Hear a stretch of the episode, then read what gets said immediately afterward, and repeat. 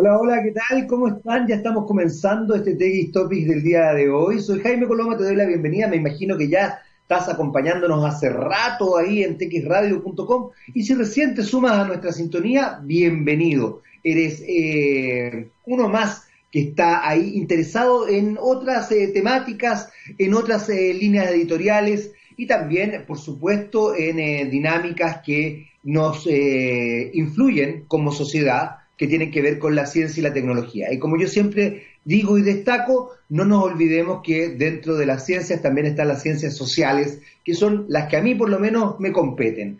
Eh, habiendo dicho esto, no puedo dejar de mencionar y de hablar del cambio de gabinete del día de ayer. Eh, sobre todo porque creo que ese cambio de gabinete trasunta, transmite y establece una dinámica simbólica bien importante a propósito de la comunicación y de la comunicación no verbal. La comunicación no verbal es todo eso que está establecido eh, y que no está dicho justamente en eh, lo escrito o en lo hablado.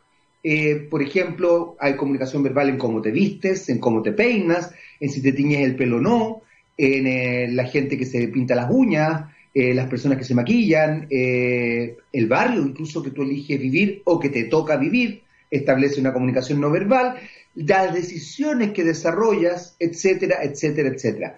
Se habla incluso en psicología muy básica de la educación binaria, es decir, de esa educación que tú transmites no verbalmente, no diciendo no hagas esto, sino que con actos. O sea, estableces una educación a partir del ejemplo. Habiendo dicho esto, creo que el cambio de gabinete de ayer reviste varias señales. Una es evidente, todo el mundo lo ha dicho, y es eh, aclarar, digamos, que la mirada o el foco de la, de la moneda y del gobierno en este caso se eh, vincula y se extrema hacia la postura del rechazo en el próximo plebiscito del 25 de octubre. Eso es bastante obvio y está ahí establecido, digamos, por la decisión de, los ministros eh, que se sumaron al gabinete. Y por ende también extrema un discurso ideológico eh, acorde a eh, esta postura. Pero lo que a mí más me llama la atención y quiero comentar es justamente la, la jugada política y comunicacional que se hace y se le hace a el expresidente de Renovación Nacional, Mario Desbordes. Mario Desbordes es quizá uno de los políticos de derecha que mayor eh, fuerza tenía este último tiempo y de alguna manera al ponerlo en el ministerio también era uno de los políticos de derecha más críticos respecto al tema a los temas que se habían desarrollado desde el gobierno. Él aprobó la salida del 10%, él fue crítico de las medidas represoras desarrolladas por el gobierno eh, a partir del 18 de octubre. Eh, él habló mucho, mucho, mucho, mucho, mucho, cosas que ustedes busquen, que eh, había que escuchar a las personas, que las personas estaban manifestando por algo, que la gente tenía hambre, etcétera, etcétera, etcétera. Al ponerlo en el gobierno, lo callan, porque evidentemente tiene que aunar su discurso con el segundo piso, con la Roulette y con Sebastián Piñera, nuestro presidente. Eh, es interesante ver el juego de la política. ¿Y por qué los destaco? ¿Por qué los saco a relucir?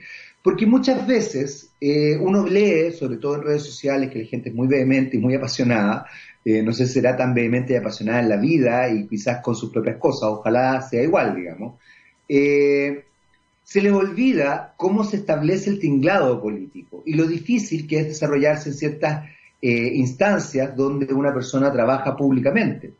Eh, por ejemplo, uno trabaja en medios, eh, en radio, en televisión, en, prensa escrita, y eh, no es que sea censurado, pero evidentemente responde a ciertas líneas editoriales. en el caso de la televisión, uno no solamente responde a la línea editorial del canal, que por mucho que diga que las opiniones vertidas en el programa no representan al canal, sí lo representan de una u otra manera, porque por algo aún uno está ahí, y así también como muchas veces eh, las opiniones vertidas por el canal no nos representan a los trabajadores que estamos en ese lugar, eh, sí también estamos poniendo nuestra cara y por ende se establece una especie de encadenación, de, concatenación de hechos comunicacionales que eh, confunden a las audiencias y a la sociedad. Yo creo que la jugada con Mario Desborde es brutal. Yo de verdad creo que es brutal.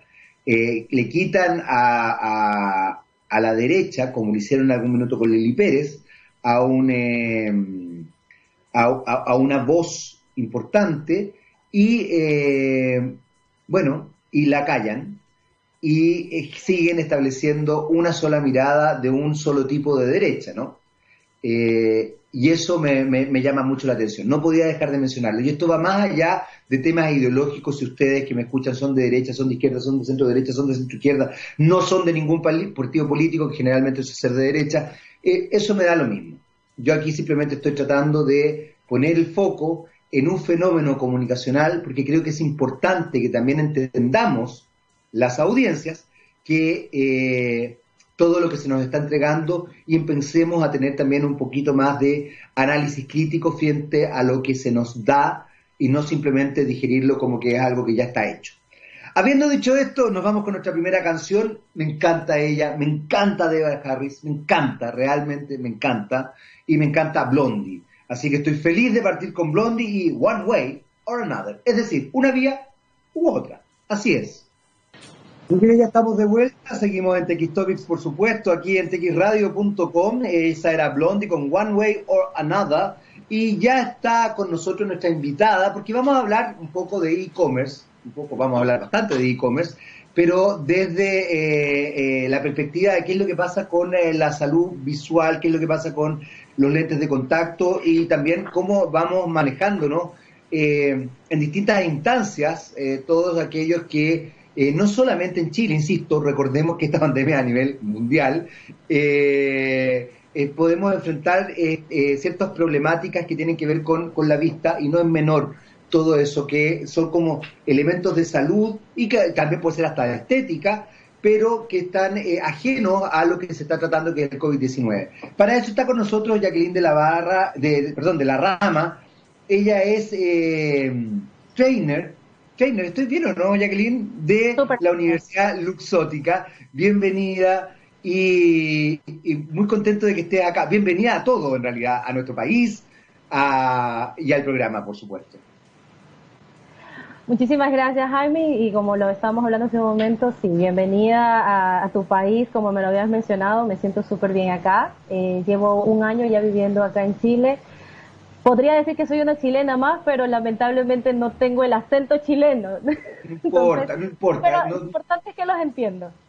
Pero por supuesto, además, fíjate que bueno lo que acabas de decir, Jacqueline, porque creo que los chilenos tenemos que empezar a acostumbrarnos a que van a haber muchos chilenos con distintos acentos porque Chile se está volviendo más cosmopolita. Personalmente me encanta, así que me parece perfecto. Siéntase chilena nomás, con acento, sin acento, da lo mismo. Además los chilenos hablamos bastante mal, así que relajan.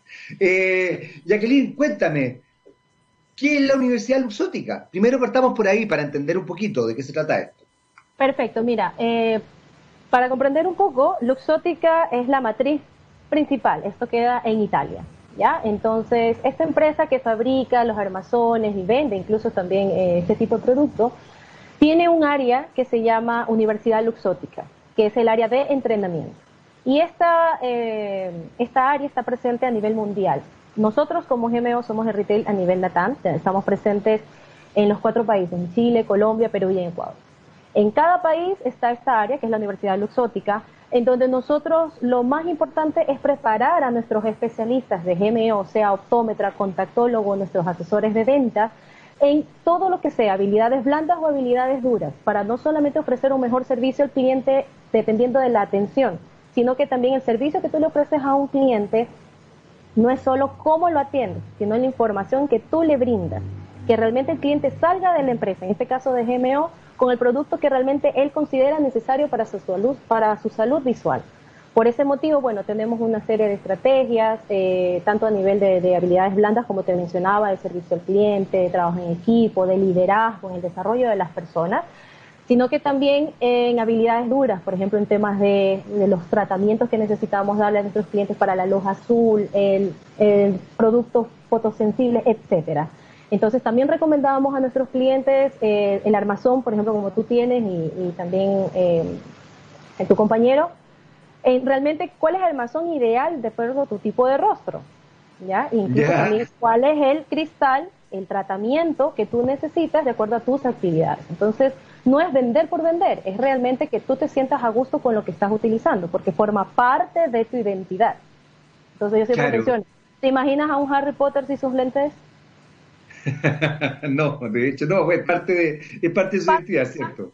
Y entonces lo que te comentaba como eh, objetivo principal de la universidad, más allá de desarrollar a nuestros colaboradores, a todos los especialistas de sino que también es concientizar en ellos en el aprendizaje continuo, porque eso es lo que nosotros realmente necesitamos, incrementar justamente el crecimiento profesional de nuestros colaboradores en donde existe el autoaprendizaje. Entonces tú estás aprendiendo mientras estás trabajando. Hay algo que, fíjate que al tiro me, empezaron a, sonar ahí algunas, algunas ideas. Por de pronto me da la sensación, por ejemplo, yo, bueno, yo tengo presbicia porque soy un gallo grande. Eh, pero me he dado cuenta que con el encierro, con la cuarentena, eh, prácticamente estoy todo el día con anteojos, cosa que antes solamente ocupaba para leer, porque incluso en este contacto que estamos teniendo a través de pantallas, digamos, eh, ya necesito, no sé si necesito los anteojos, sí, veo mejor con anteojos.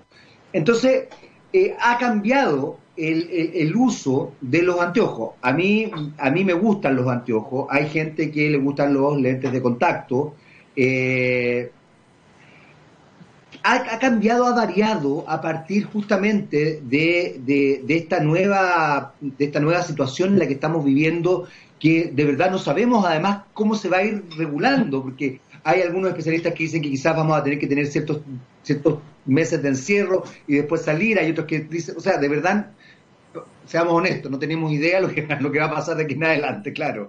Eh, pero ha cambiado, entendiendo eso, cómo ha ido cambiando también este, este, esta instancia, esta industria, que además uno muchas veces no tiene conciencia, no tiene conciencia de la importancia que es la salud oftalmológica. Eh, eh, es que, fíjate que pasa, y perdona que haga el símil, pero pasa un poco como con la salud eh, dental y bueno, y también con la salud mental. La gente como que no tiene conciencia y lamentablemente muchas veces cuando ya la cosa está muy avanzada o ya la cosa está realmente compleja, recién como que dicen, uy, me tenía que haber cuidado la vista, los dientes o la cabeza, las emociones, no sé. Eh, ¿Cómo ha cambiado eso, Jacqueline, en este último tiempo? Porque de verdad yo creo que me imagino que hay otras, otras instancias de conciencia, por ejemplo, u otras formas de percibir esto. Tú mencionas algo muy importante que es el concientizar. Más que nada en esta época de pandemia, eh, yo no le digo ya nueva, nueva normalidad, sino que le digo esta es nuestra realidad. Y concientizar me enfoco con una pregunta. ¿Cuántos pares de zapatos tienes tú? Por dar un ejemplo. No preguntes, soy como una especie de Imelda Marcos. Tengo muchos, así que olvídalo. Pero, pero mira, debo, debo decir al tiro que por razones laborales, ¿ah? me empezaron a dar zapatos porque como trabajo en televisión y tenía que aparecer con distintos, entonces yo de verdad hoy día tengo muchos pares de zapatos, así que me da vergüenza decir eso, pero, pero hartos. Te pregunto, ¿cuántos lentes o anteojos tienes?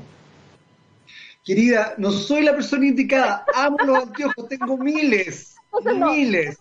miles. Te juro que no soy, Jacqueline, te juro que soy. En mayo sería tu cliente ideal.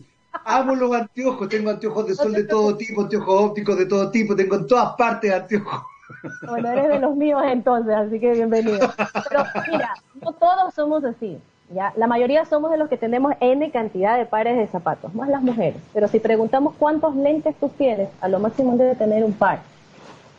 Entonces es ahí en donde necesitamos concientizar. La salud visual no solamente es ver bien, sino que realmente nuestro ojo, nuestro músculo, todo esté funcionando de forma correcta.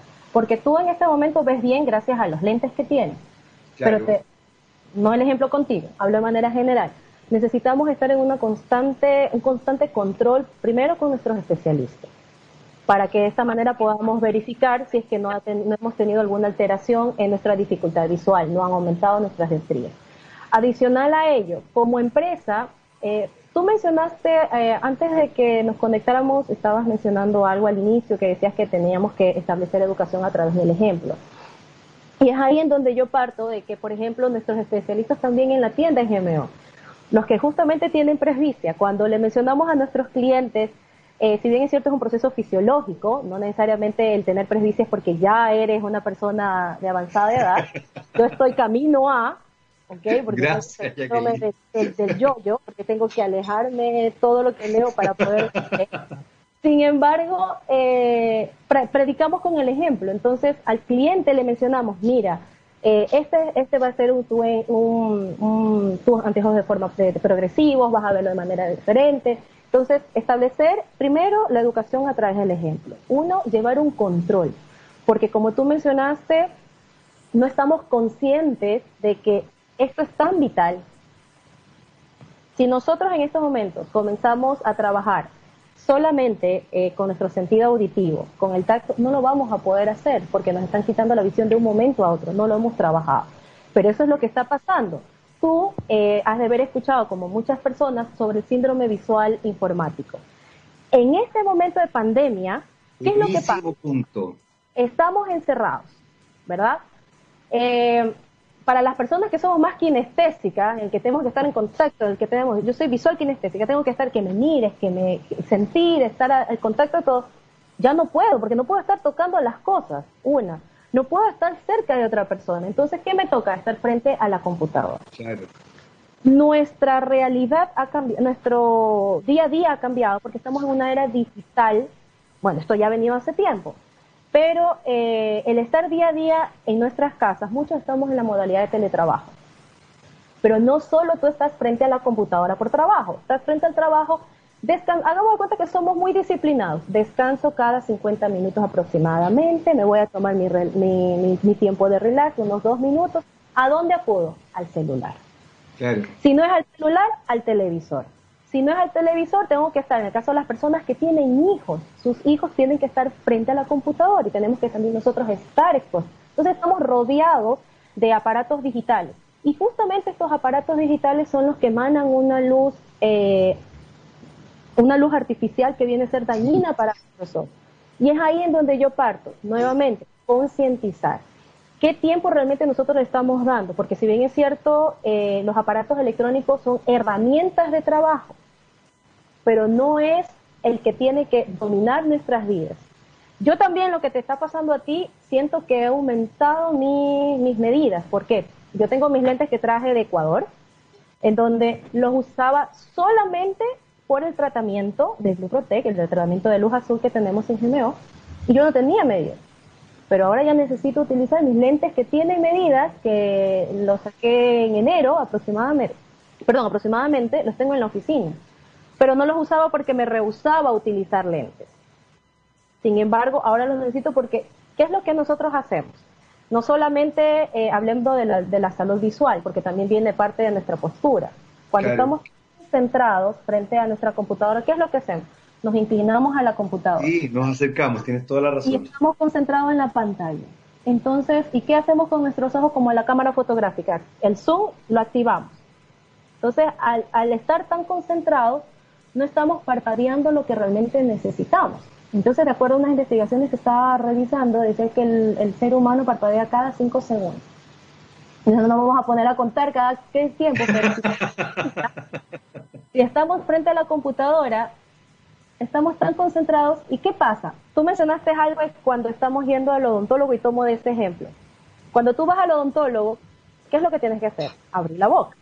Entonces, mientras el odontólogo te está examinando tu boca y revisando, haciendo eh, los calces, yo le digo las curaciones, cuando te dice, hemos terminado, ¿tú qué haces?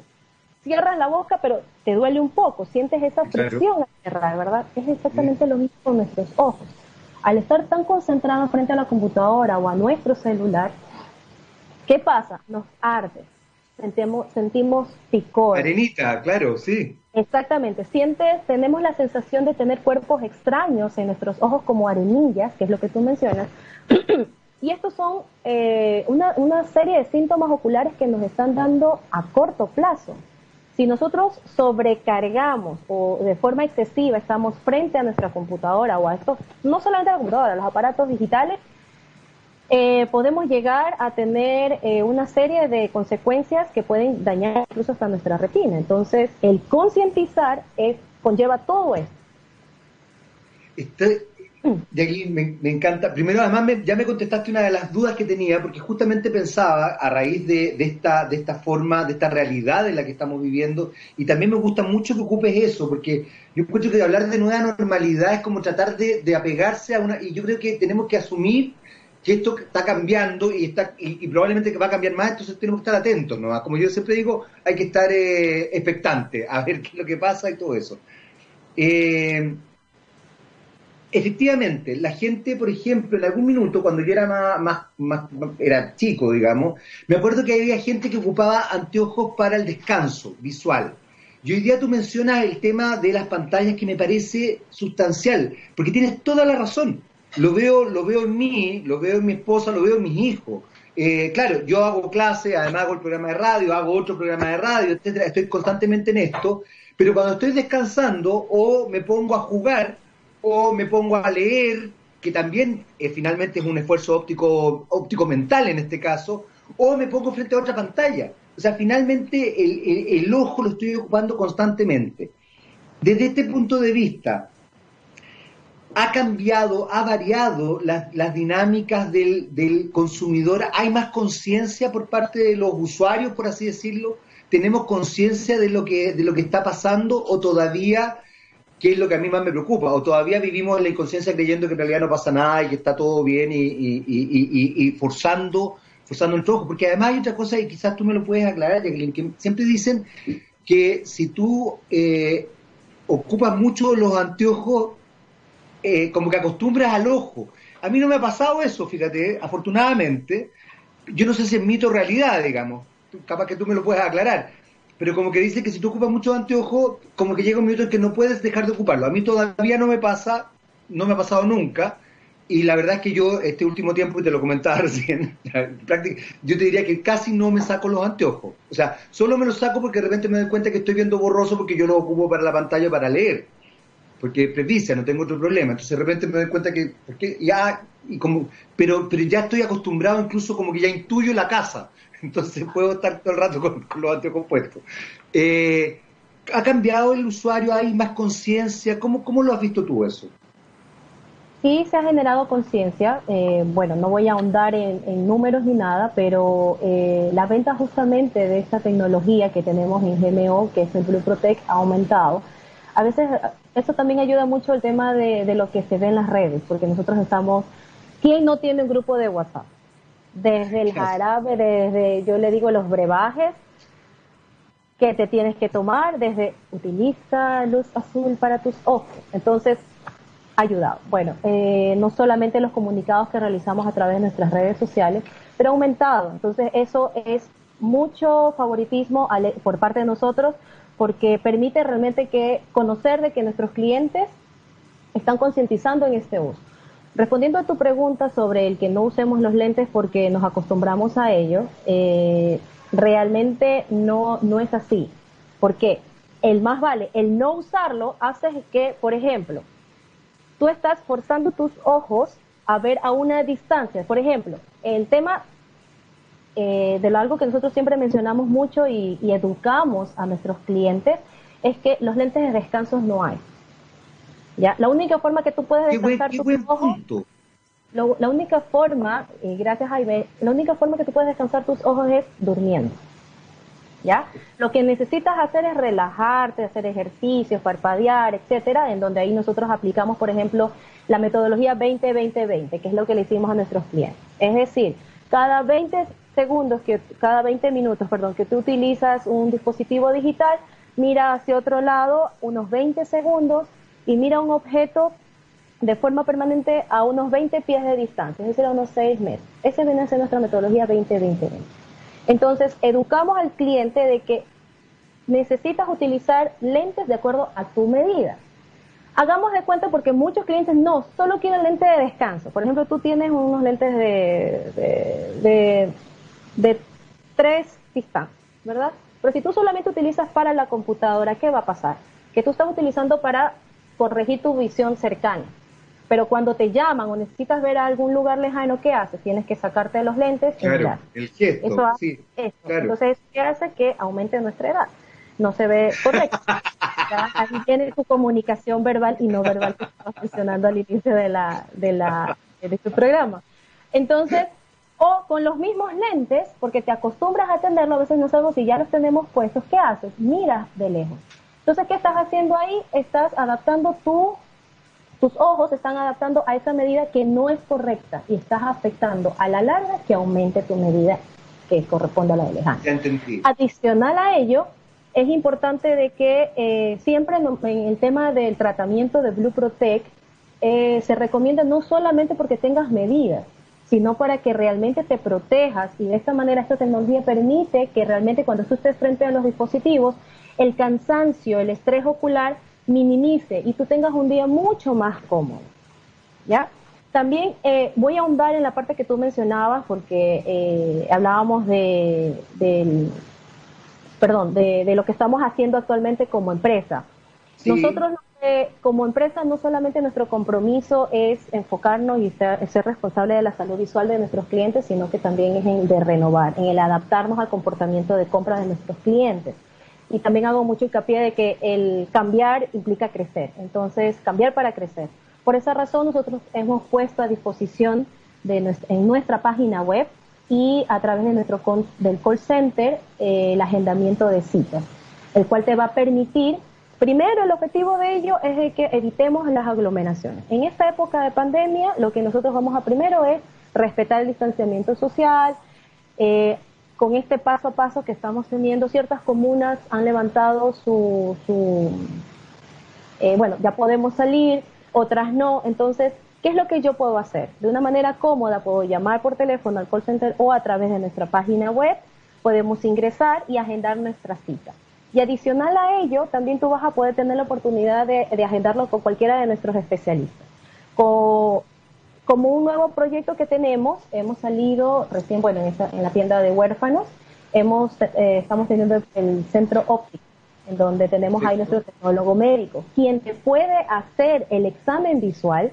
De esta manera te puede identificar qué dificultad visual tienes y cuáles son los mejores, eh, cuál es la mejor recomendación para tu dificultad visual. También tú puedes tener eh, el agendamiento con nuestro contactólogo, que son los especialistas para que te puedan adaptar un lente de contacto, incluso para recomendarte si eres apto para usar lentes de contacto. Para quienes no, no nos gustan usar lentes ópticos. O lo contrario, los lentes de contacto también son para, eh, incluso por hacer deportes, para tener doble, yo le digo una doble outfit porque en la mañana puedes estar con tus lentes y en la noche cuando sales a carretear estás con tus lentes de contacto. Entonces hay un N posibilidades que tú puedas usar. Y adicional a ello también tú puedes separar cita con nuestros asesores. El asesor eh, o nuestros vendedores son quienes te van a recomendar el armazón ideal según tu tipo de rostro y también cuáles son los cristales más eh, aptos con el tratamiento ideal, de acuerdo a tu necesidad visual. Entonces, eh, siempre cuando sea con el contactólogo o con un asesor de ventas, debes de llevar eh, tu, receta oftalmológica que tiene que, que tiene que estar vigente. Entonces, con eso nosotros estamos. No, no, por favor, continúa, continúa. sí. Eh, y, y, dentro de ello también estamos como siguiendo en la línea en el e-commerce. Hemos realizado ya un proyecto que ya lo tenemos hace un mes, en donde son para los usuarios de lentes de contacto que necesitan realizar eh, la, compra de la reposición de sus lentes de, sus lentes de contacto a través de la página web. Entonces, detrás de ello siempre hay un especialista que va a permitir que realmente tu compra sea la más ideal. Entonces, cuando tú ingresas a la página, lo único que necesitas tener es tu receta vigente y puedes, eh, si no tienes, por ejemplo, el, eh, un usuario, no puedes ingresar, simplemente envías un correo a la dirección que te da la página, te activan tu cuenta y de esa manera, si eres cliente de GMO, te va a salir cuál fue el último producto que tú compraste para que de esa manera puedas hacer la reposición. ¿Ya? Y si no eres cliente de GMO, no hay ningún inconveniente. También hay una opción en donde te indica que si eres cliente nuevo de GMO, te dan los pasos a seguir, desde enviar la foto de tu receta que esté vigente y adicional a ello cuál es el producto que tú estás utilizando. Entonces, eh, todo esto va atado a, lo que me estabas, como, me estabas consultando. Sí, absolutamente. Jacqueline, querida, se nos acabó el tiempo. Aunque tú no lo creas. Oye, pero, ¿sabes qué? Yo creo que tienes que venir de nuevo porque me quedan muchas cosas. Por ejemplo, quiero saber que nos expliques bien qué es lo que es el, Blue Protect, eh, que nos explique bien qué es lo que es salud azul, que mencionaste varias veces, que probablemente mucha gente no sabe, no entiende o, desconoce. Lo que acabas de, contarnos en relación a, cómo se, se establece esto, mira, tenemos, tienes que estar de nuevo con nosotros, así que por favor ahí contáctate. Mira, yo te voy a decir, hay una persona que se cree Iron Man en, el, en, el, en, la, en la radio. Afortunadamente solamente vas a hablar con él por teléfono, porque cuando lo veas te vas a dar cuenta que no tiene nada que ver con Iron Man. Pero ese es otro tema. Jacqueline, un abrazo gigante, muchas, muchas gracias. No te imaginas lo mucho que aprendí. Eh, no me cae la menor duda de que tus alumnos deben estar felices contigo porque eres muy clara para explicar. Así que muchas gracias, Jacqueline, te pasaste.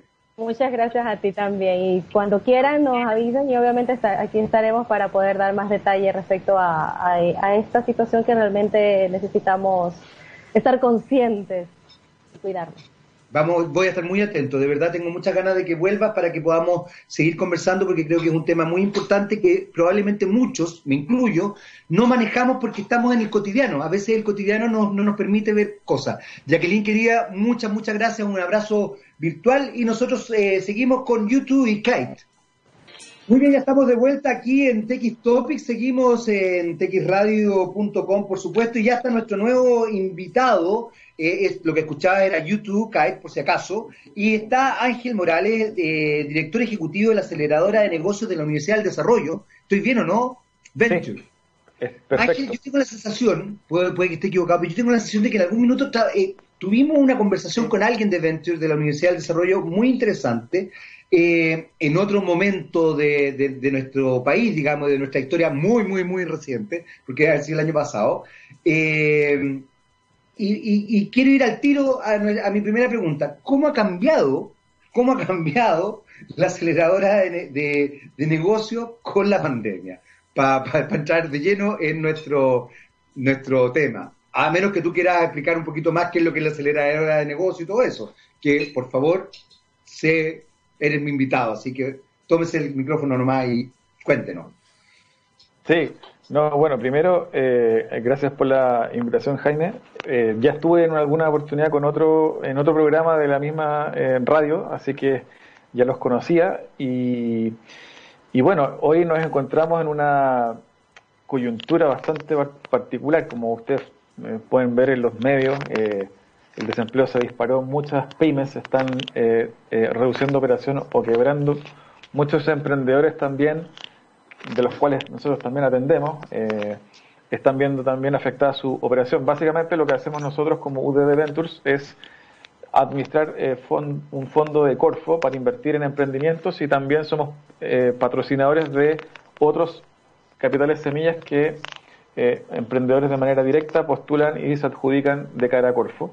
Pero también eh, desde el año pasado venimos un poco ampliando el foco y eh, empezamos a atender también eh, mediante servicios a empresas corporativas en temas, por ejemplo, de innovación abierta o formación de ejecutivos y también este año ya programas de apoyo a pymes, a, empresas tradicionales que no estaban arriba del carro, por ejemplo, del e-commerce y hoy lo requieren. y obviamente vemos también, así como está pintado este cuadro actual muy oscuro, muy, muy, eh, muy malo, vemos oportunidades. Obviamente hay muchas oportunidades respecto de cómo eh, las pymes que están empezando a activarse, producto del desconfinamiento gradual, eh, se están subiendo a el mundo de la digitalización, al mundo de vender online, y eso, sin lugar a dudas, va a impactar en la productividad, obviamente, de mediano a largo plazo de Chile, pero, pero es una buena noticia que se haya acelerado el proceso de digitalización y de transformación digital. Ahora, en ese efecto, y me ha tocado, Ángel, conversarlo con otras personas en otras áreas vinculadas a la digitalización, eh, y no puedo dejar de, mencionarlo y no puedo dejar de preguntarte también cómo lo están haciendo. Felicitaciones porque entiendo que UDD Ventures cumple 10 años, eh, así que eh, muchas muchas felicitaciones, sigan, sigan adelante. La, alfabetización digital es un tema bien, bien complejo, porque eh, todavía tengo la sensación de que las conductas del consumidor no han cambiado muchísimo y entonces se establecen las mismas conductas, pero en el mundo digital, sin entender que el mundo digital tiene otras dinámicas y otros códigos de lenguaje eh, que no son los mismos que, por ejemplo, ir a, no sé, pues, ir a un retail o ir presencialmente a una tienda etcétera, etcétera. Eh, ¿cómo, ¿Cómo ve UDD Ventures este tipo de cosas y cómo de pronto eh, se maneja justamente con, eh, con los distintos actores de, la economía pyme, fundamentalmente, que no tienen este conocimiento y sin embargo es sustancial que lo tengan, porque, insisto, y como lo hablaba incluso con nuestra invitada anterior, eh, no sabemos qué va a pasar. O sea, nosotros podemos decir, mira, el desconfinamiento va a durar, ojalá ya la cosa sea normal, pero incluso ayer en la mesa, en la mesa que se hace todos los días ahí el ministro de Salud, un médico invitado le dijo que él no estaba de acuerdo con el desconfinamiento. Se lo dijo al aire, digamos, no estoy cometiendo ninguna infidencia. Eh, lo mismo ha pasado con el colegio médico, lo mismo ha pasado con el centro científico. Entonces, la verdad es que todavía no, quizás lo más normal es entender que no hay normalidad. Eh, ¿cómo, ¿cómo, lo ven ustedes desde UDD Ventures, ya que apoyan esto, el tema de la eh, digitalización y el tema de la alfabetización, para que los usuarios y también las pymes eh, se puedan manejar en estas instancias? ¿Cómo lo, han ido trabajando? Sí, mira, hay diversos eh, encuestas, estudios hechos en Chile respecto de que las pymes están al rezago de la digitalización con respecto a sus pares en, en la OCDE al cual pertenece Chile. Eh, a nivel latinoamericano, eh, Chile está bien posicionado, pero obviamente si nos comparamos con países OECD, no tanto. Eh, y esto obedece principalmente a que la transformación digital tiene una componente cultural. Es decir, no, no solamente porque una pyme adopte una tecnología, un CRM, un sistema de pago de, de, factura digital, algún sistema de, de, automatización de procesos dentro, va a volverse una empresa digital. Eh, hay un tema cultural. Y esto entendido desde la lógica de que es necesario formar capital humano avanzado dentro de las pymes. Eh, esto quiere decir que si uno hace una comparación entre una startup, por ejemplo, de, de gente de 30 a 35 años, que es como la que atendemos nosotros, con una empresa que nació siendo tecnológica, versus una pyme, por ejemplo, metal mecánica, que vende harto, pero, pero está en el mundo eh, de los, del cemento y ladrillo, probablemente la formación de los integrantes de esa empresa pyme son distintos a la formación, al background de eh, chiquillos que tienen una startup eh, tecnológica. De toda la vida. De toda la vida. Por lo tanto, primero hay un tema de formación del capital humano dentro de las pymes para poder pasar a un proceso de transformación cultural de toda la organización. Eh, y bueno, en el caso de UDD Ventures, lo que hemos hecho es construir un par de servicios, un, en especial uno que se llama eh, eh, digitaliza, que tiene que ver con e-commerce, ayudar a montar el e-commerce a una pyme y que tenga una buena estrategia eh, de venta online, porque no sacas nada con, que, con tener un carro en tu página web si no vendes nada. Hay una, debe haber una estrategia que ejecute ese proceso de venta online. Y por otro lado tenemos un servicio que dice relación con transformación digital ya más largo, es un programa de seis meses, ocho meses, lo llamamos Pyme Digital, Pyme Inteligente, perdón, que busca eh, eh, impulsar un piloto de transformación digital una vez que se haga una previa eh, pasada por transformación cultural en esa pyme. son desafíos país, yo te diría que uno de los principales desafíos que se nos viene por delante, por delante es la productividad y cómo complejizar la matriz productiva. En ese sentido, Ángel, ¿es prudente hablar de periodo post-COVID? Porque yo, yo he escuchado que hay gente que ya está hablando de periodo post-COVID y yo veo que en el mundo, no en Chile, en el mundo no estamos post-COVID, estamos COVID absolutamente y, absolutamente incerto y se habla de segunda ola y todo. Y de repente, y aquí, ¿por qué te lo digo? Porque también me compete desde el punto de vista de las comunicaciones, veo que eh, hay, eh, hay medios, hay incluso comunicadores y hay eh, también políticos y empresarios que hablan del periodo post-COVID cuando todavía ni siquiera manejamos bien esta, esta instancia.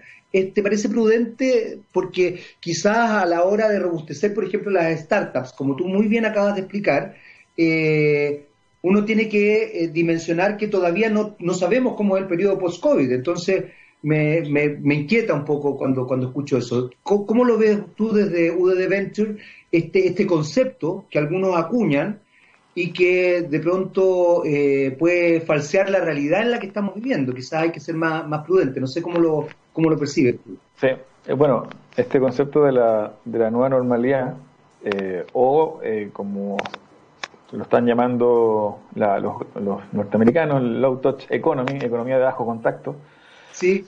Tiene por lo menos para dos años, por lo que yo he visto en un par de reportes, hasta que gran parte de la población afectada por el COVID esté vacunada eh, o con algún tratamiento intensivo. Por lo tanto, eh, vamos a tener que acostumbrarnos a convivir con él. Eh, yo, sin ser para nada experto y lejanísimo al tema de salud, por lo que veo en los reportes y en las investigaciones que aparecen todos los días, probablemente vamos a tener tasas que van a estar subiendo y bajando. Eh, ojalá siempre debajo del 10% eh, de positividad de las mediciones PCR. En, el, en la mañana, eh, España tiene 300 focos de rebrotes. Sí.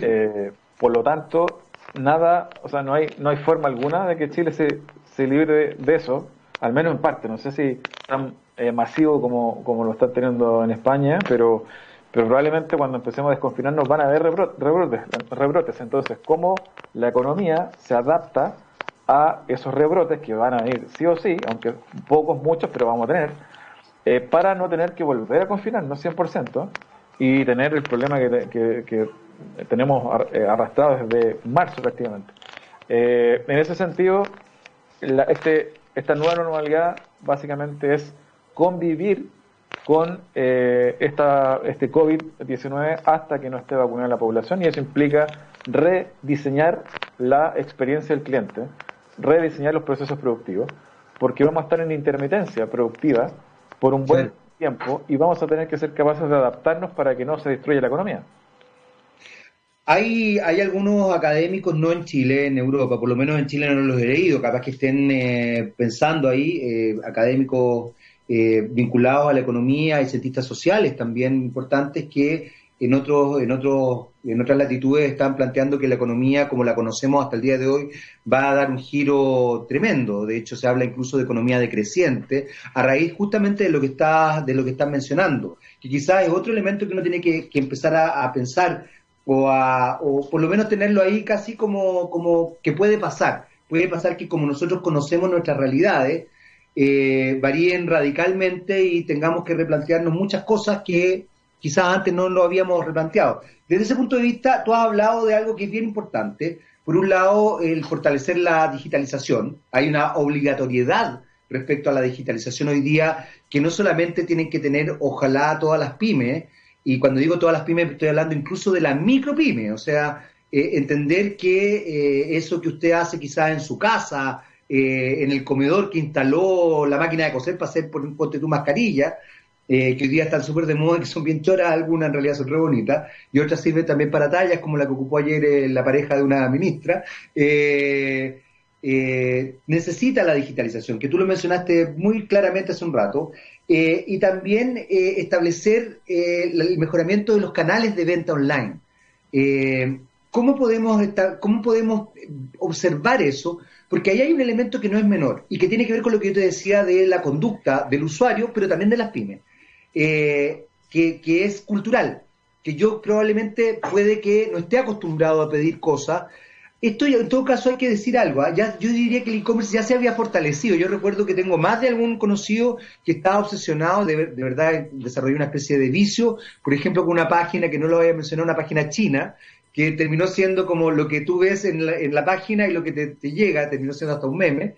Eh, eh, ¿cómo, cómo, cómo, se está fortaleciendo eso también? ¿Cómo, cómo UDD Ventures pues, está eh, haciéndose cargo de eso? Porque ustedes de verdad son muy globales, digamos, en su manera de funcionar. Efectivamente, tratamos de apoyar a proyectos que tengan una componente de innovación. En general son digitales, el 70-60% del portafolio de emprendimientos o startups nuestros son emprendimientos B2B digitales en las industrias de banca, retail, e-commerce, salud. Entonces estamos cercanos a, ese mundo. Pero quería hacer un, un punto también, un paso eh, previo a cuando mencionamos esto del cambio de la, de, la, eh, de, la economía producto del COVID y también de este concepto del decrecimiento. Bueno, hay algunos autores interesantes, Serge Latourche habla de, del decrecimiento económico.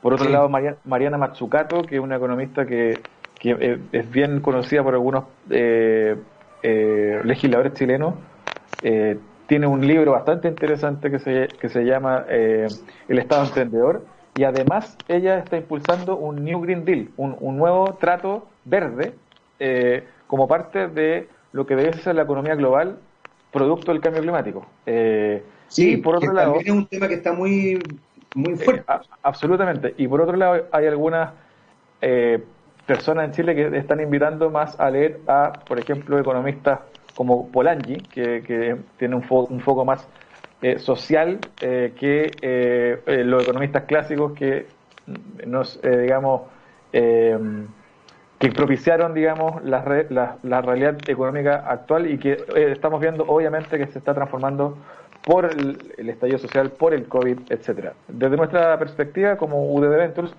eh, nuestro, nuestra razón de ser, nuestra misión, va por el lado de cómo ayudar a que Chile sea un mejor lugar para emprender, hacer negocios, no solamente desde el emprendedor, sino también desde la pyme, que está en un proceso de transformarse, que siempre ha sido eh, tradicional, ladrillo y cemento, por así ponerlo, y que se está pasando al mundo digital de manera obligada. Hay un, hay un meme, de hecho, que anda circulando hace rato por WhatsApp, que es una especie de encuesta. Eh, ¿Qué aceleró eh, la transformación digital en tu empresa? El gerente, el directorio, los accionistas, COVID.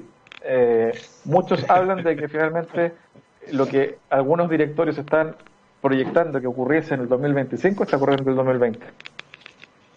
Oye, eh, Ángel, de verdad, eh, se, me pasó rapidísimo el tiempo. Tenemos que terminar porque ya viene otro programa, de hecho, pero no quiero dejar de, abrir eh, la puerta que estés nuevamente con nosotros porque Mira, no te imaginas la cantidad de cosas que tengo en la cabeza en este minuto para preguntarte y me quedo un poquito picado. Yo no sé si tú has visto ese, ese TikTok de un papel confort que está picada la Mariana. Bueno, yo estoy picado así. Estoy así de picado. ¡Picado, picado! Eh, Ángel, muchas gracias por, eh, por, esta, por esta conversación eh, y felicitarlo nuevamente por estos 10 años, que sigan y espero tenerte nuevamente acá en, en Topics. y si no en TX Topics, en otro programa de la radio, pero tenerte aquí en la radio. No, feliz Jaime por la invitación, feliz de conocerte, no voy a tener la oportunidad de, conversar contigo, así que eh, muy amable y cuando quieran disponible para conversar de estos u otros temas. Excelente, muchas gracias Ángel. Eh, ahí está Ángel Morales, director ejecutivo de la aceleradora de negocio UDD Venture de la Universidad del Desarrollo. Nosotros nos vamos porque ya viene don Gabriel León con eh, Rockstar y nos vamos ni más ni menos que con Inexes y Heaven Sent.